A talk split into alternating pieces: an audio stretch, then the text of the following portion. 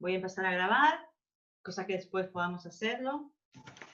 Y voy a empezar a contar el tiempo. Yo te voy a ir diciendo luego el, tiempo, ¿vale? Bien. ¿Estás? Vamos. Eh,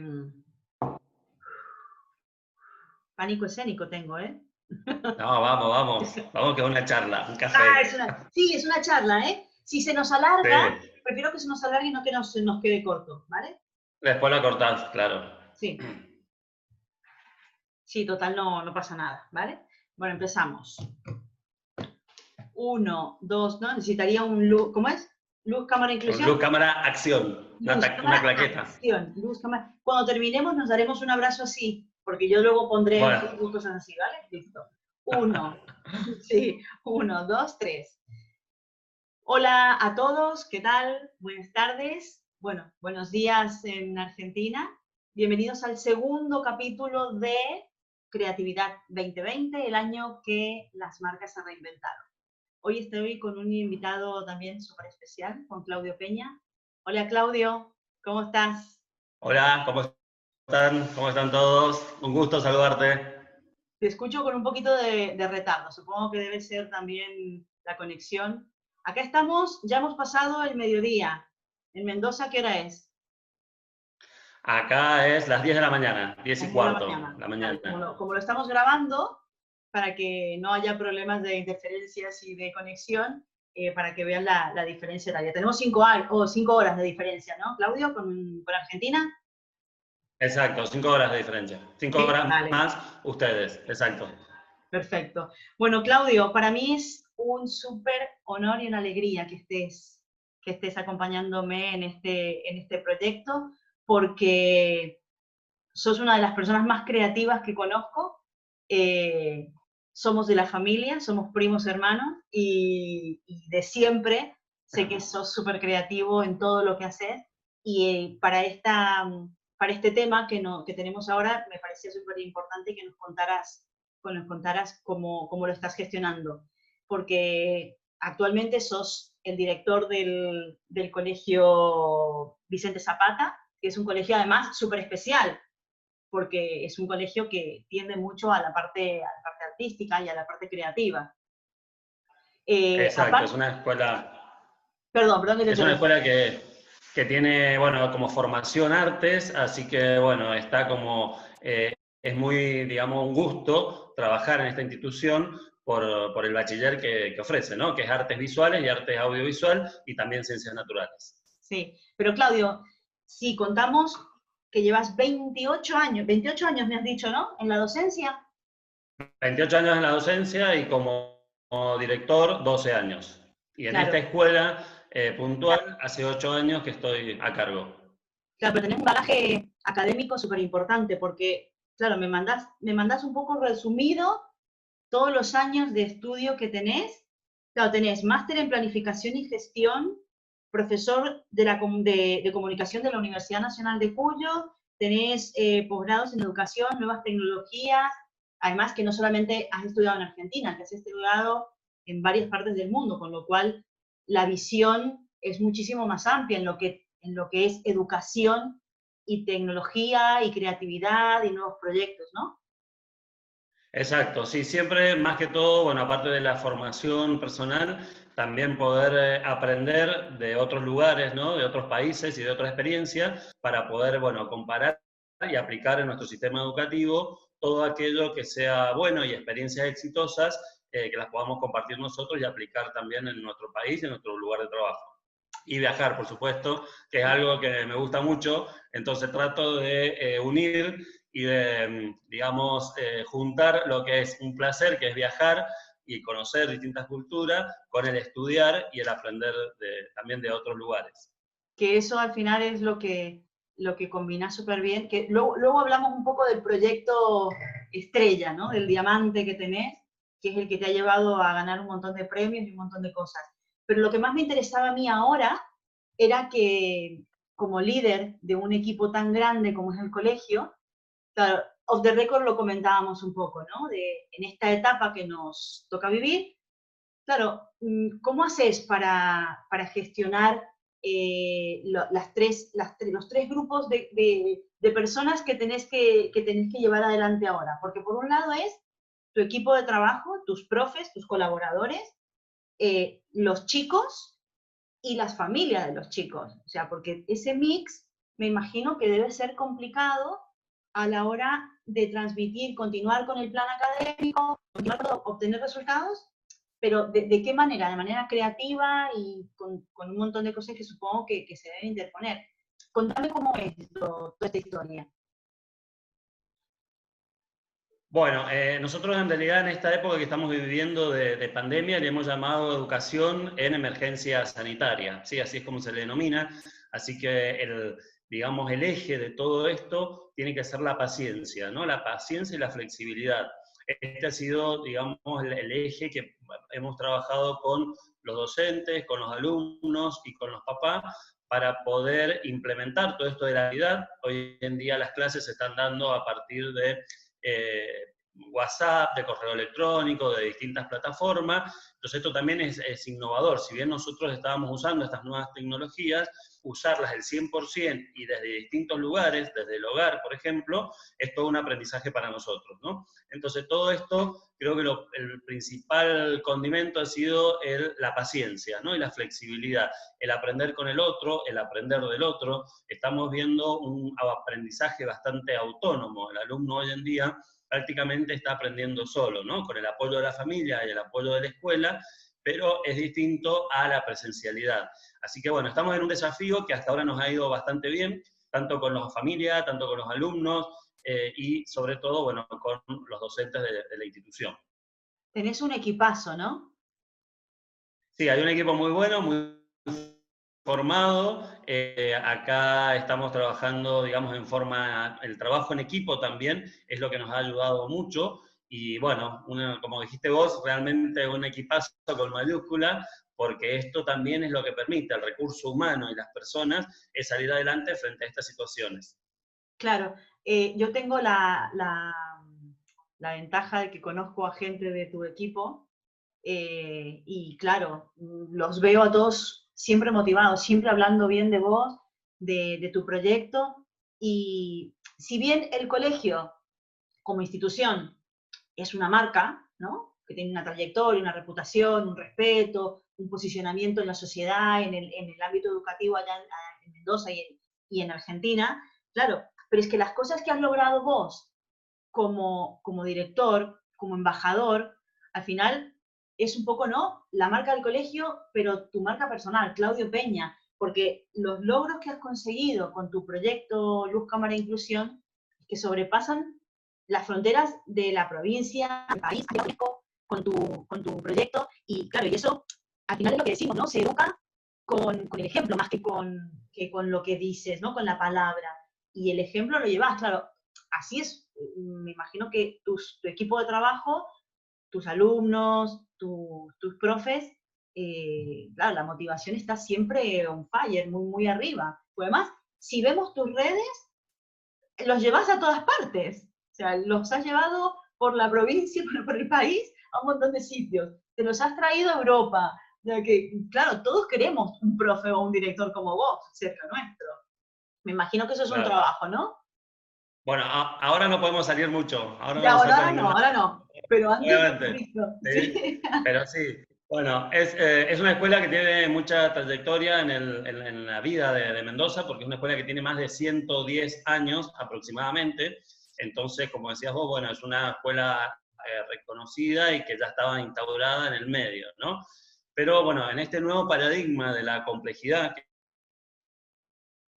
estamos viviendo, había que presentar un nuevo proyecto, eh, algo diferente y algo sobre todo innovador, ¿no? A partir del 2012, que es cuando llego a la escuela, hace más o menos ocho años, lo que hemos intentado con este equipo de trabajo es eso, ¿no? Darle una, como ejes importantes, el tema de la inclusión, hoy en día eh, es muy importante y hablamos de todo tipo de inclusión, ¿no? Inclusión social, inclusión del, del diverso y también inclusive hasta la inclusión digital. Pero por otro lado también este tema que nos ha permitido también destacarnos o ser diferente, que es trabajar mucho la innovación y la creatividad, que creo que hoy en día eso también es una de las pautas eh, importante, ¿no? La optimización del tiempo también creo que es, es muy bueno, eh, porque bueno, en una institución con tanta trayectoria, el tiempo también es un, un, eje también esencial. Claudio, una pregunta, ¿con cuántas personas trabajas? Si hacen un, un número. La escuela es una escuela bastante grande, de 900 alumnos, tiene un personal más o menos de 300 personas, entre profesores, eh, celadores, gente que se encarga de, la limpieza, y bueno, a esto también sumarle los 900 padres, ¿no? Cuando hablamos de una comunidad educativa, está formada por docentes, la comunidad docente, pero los alumnos y también la familia. Así que para nosotros es un, gusto trabajar y desde nuestro proyecto educativo lo que intentamos es enfocarnos en estos ejes, ¿no? En los alumnos, en la familia y también obviamente en los docentes. Vale, pues entonces seguramente alguna fórmula tenés para trabajar con todo esto. Entonces, uno de, una de las cosas que, que, que, se, planteamos en Creatividad 2020 es que nos des tres secretos, tres tips, ¿no? Para trabajar y que supongo que los tendrás un montón, pero bueno, algunos que nos, que nos ayuden para ser más productivos en, todo, en, toda en toda esta historia. Perfecto. Bueno, el primero creo que tiene que ver con la gestión a partir del optimismo. Creo que eso es muy importante hoy en día, como decía recién, en este nuevo paradigma de la complejidad que estamos viviendo y nosotros que trabajamos con los adolescentes, que son el futuro, tenemos que trabajar con optimismo. ¿no? Entonces, para mí, lo primero, desde cada uno de los roles de directivo, de docente, del servicio de, orientación, tenemos un gabinete muy importante, tenemos que trabajar a partir de este optimismo y este positivismo que nos va a ayudar a eh, tratar de dejar en segundo plano esta cultura de la queja, ¿no? Si bien la queja es bienvenida como una sugerencia, creo que el optimismo debe ser lo, lo principal. Otro eje para mí, como les decía recién, es motivar o permitir todo lo que tiene que ver con la innovación y la creatividad. ¿no? Un proyecto educativo tiene que tratar de romper las reglas, en el buen sentido, eh, de eh, animarse a, lo nuevo, ¿no? a lo creativo, a lo innovador. Muchas veces nos ha pasado que en algunos casos, por ejemplo, en el uso de las nuevas tecnologías, nuestros alumnos hoy en día saben mucho más que el docente, en algunos casos. ¿no? Entonces, bueno, esto también es aprovechar el otro y aprovechar a nuestros alumnos y en forma conjunto trabajar el hecho educativo. ¿sí? Y un tercer eje para mí pienso que es em, el que hemos logrado en la institución y nos ha resultado mucho, es que a través de todo esto, de la gestión del el optimismo, la gestión de proyectos, eh, la innovación y la creatividad, hemos logrado algo también muy importante que es la pertenencia, el nivel de pertenencia. ¿no? Si un alumno, un docente, un equipo directivo se siente con, pertenencia, em, creo que esto es importante porque también vamos a trabajar otros aspectos, como por ejemplo la empatía, ¿no? la flexibilidad.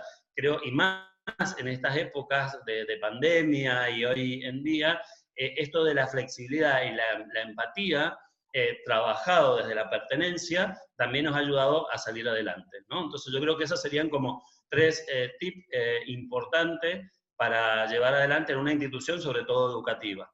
Bueno, pero eso también es un poco que lo podemos extrapolar a cualquier equipo, ¿no? O sea, cualquier, el sentimiento de pertenencia es súper importante porque al final, si te sentís parte de, de, algo más grande, de algo que tenga un propósito, que tenga mucho valor, al final te transformas como un embajador de esos valores, de esas ideas. Y yo lo que veo lo que he notado siempre en, conversaciones con tus profesores y con alumnos, porque claro, también te conozco algunos alumnos de tu, de tu colegio, es que están orgullosos de ser parte. O sea, lo veo en el discurso que tienen en las redes sociales cuando te, cuando te dicen mensajes. O sea, que veo que todo el mundo está, que, que toda la gente que te rodea está muy involucrada emocionalmente con el proyecto. Y, y eso eh, es, es muy bueno porque los tres tips que nos has dado al final tienen mucho que ver con vos, porque tienen que ver con tu optimismo, tienen que ver con la motivación y tienen que ver con la empatía. Al final es, es, muy marca personal. Has, logrado llevar tu marca personal al proyecto, a tu proyecto profesional, con lo cual, para mí, ya te digo, lo dije al principio de esta, de esta presentación, de esta entrevista, que para mí es súper importante eh, eh, que estuvieses hoy y poder eh, darte más a conocer, porque creo que es muy, muy bonito lo que preparas y lo que haces, no solamente a nivel educativo, sino a nivel persona. Y, y bueno, entonces ahora ya te pregunto a nivel persona, totalmente, porque claro, estás en casa, sí, gestionándolo todo. Contame algo, ¿qué es lo más loco, creativo, inusual que has hecho? Bueno, eh, el, proyecto que nosotros llevamos en la escuela, que es un proyecto en el cual soy el mentor, para mí me ha dado muchas satisfacciones, que es Luz Cámara Inclusión, ¿sí? que es un proyecto que consiste en un proyecto educativo que es un concurso de corto y fotos que eh, hacen y bueno, para mí eso ha sido un logro personal y un logro institucional, sobre todo porque se ha mantenido en el tiempo, ¿no? Un proyecto que tenga larga duración, como nueve años, que ha obtenido premios, que ha ido creciendo, ¿no? Nosotros trabajamos mucho en redes con otras instituciones, es un proyecto que surge a nivel provincial, luego ya es nacional, pero también ha trascendido lo internacional, ¿no? Entonces, bueno, yo creo que algo loco y algo que empezó muy chiquito se ha ampliado eh, y bueno, para, eh, y dándonos muchas satisfacciones como, como, institución y a nivel personal, ¿sí? Eso sobre todo. Y lo otro, bueno, lo que me ha sorprendido mucho en estos tiempos, como, como decía, nosotros siempre pretendemos una escuela hiperconectada, ¿no? Porque una escuela hiperconectada es innovadora y es creativa. Y sin querer, hoy en día lo estamos logrando, ¿no? Porque es la única opción que nos quedó y con buenos resultados. ¿no? Entonces, bueno, eso también ha sido una, una, buena experiencia, saber que existen tantas aplicaciones, saber que nuestros alumnos las están utilizando. Obviamente todo tiene sus obstáculos, ¿no? porque tenemos casos de chicos que no pueden llegar a esa conexión o familias que tienen solo un celular y que son varios integrantes. Y bueno, pero todos esos, obstáculos también, a partir de estas del, del optimismo, de, de la empatía, la hemos ido tratando de, eh, solucionar y bueno. y avanzar sobre todo, ¿sí? Yo recuerdo... Perdón que te interrumpa. Yo recuerdo que había un proyecto que habías hecho, que lo vi publicado, no sé, en un periódico nacional, de la, de la utilización del celular en, la, en el aula. Claro. Bueno, eso también nos permitió, digamos, eh, ir en, en, la vanguardia, que es que muchas veces, y según la, la normativa, los teléfonos celulares estaban prohibidos, ¿no? Acá también, acá también, ¿eh? A partir de una investigación que hicimos, eh, veíamos que un gran porcentaje de alumnos tenía teléfono y estaba conectado, entonces dijimos, bueno, ¿por qué no atrevernos a todo lo contrario? En vez de sancionarlo o prohibirlo, ¿por qué no lo implementamos en la educación? Y bueno, hicimos toda una, una, normativa en forma consensuada. Yo creo que también el trabajar a partir del consenso también es muy importante, ¿no?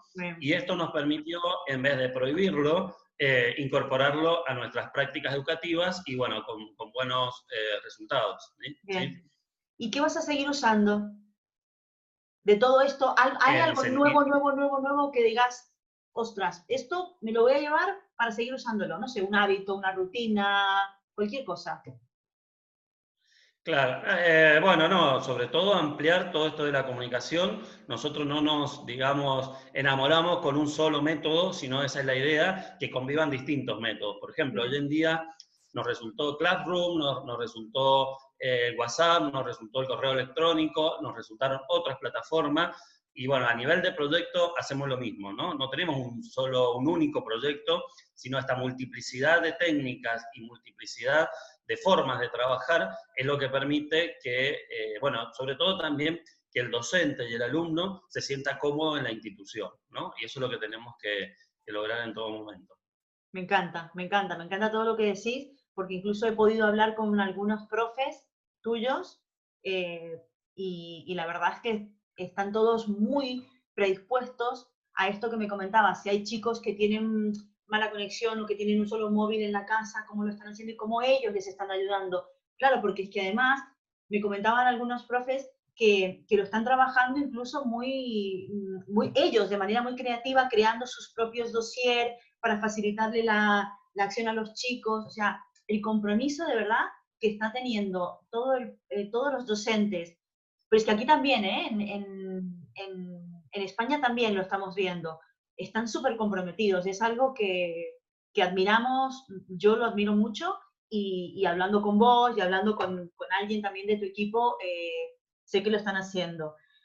Eh, Claudio, nos quedan 30 segundos para cumplir con los 20 minutos del 2020. Eh, algo para terminar.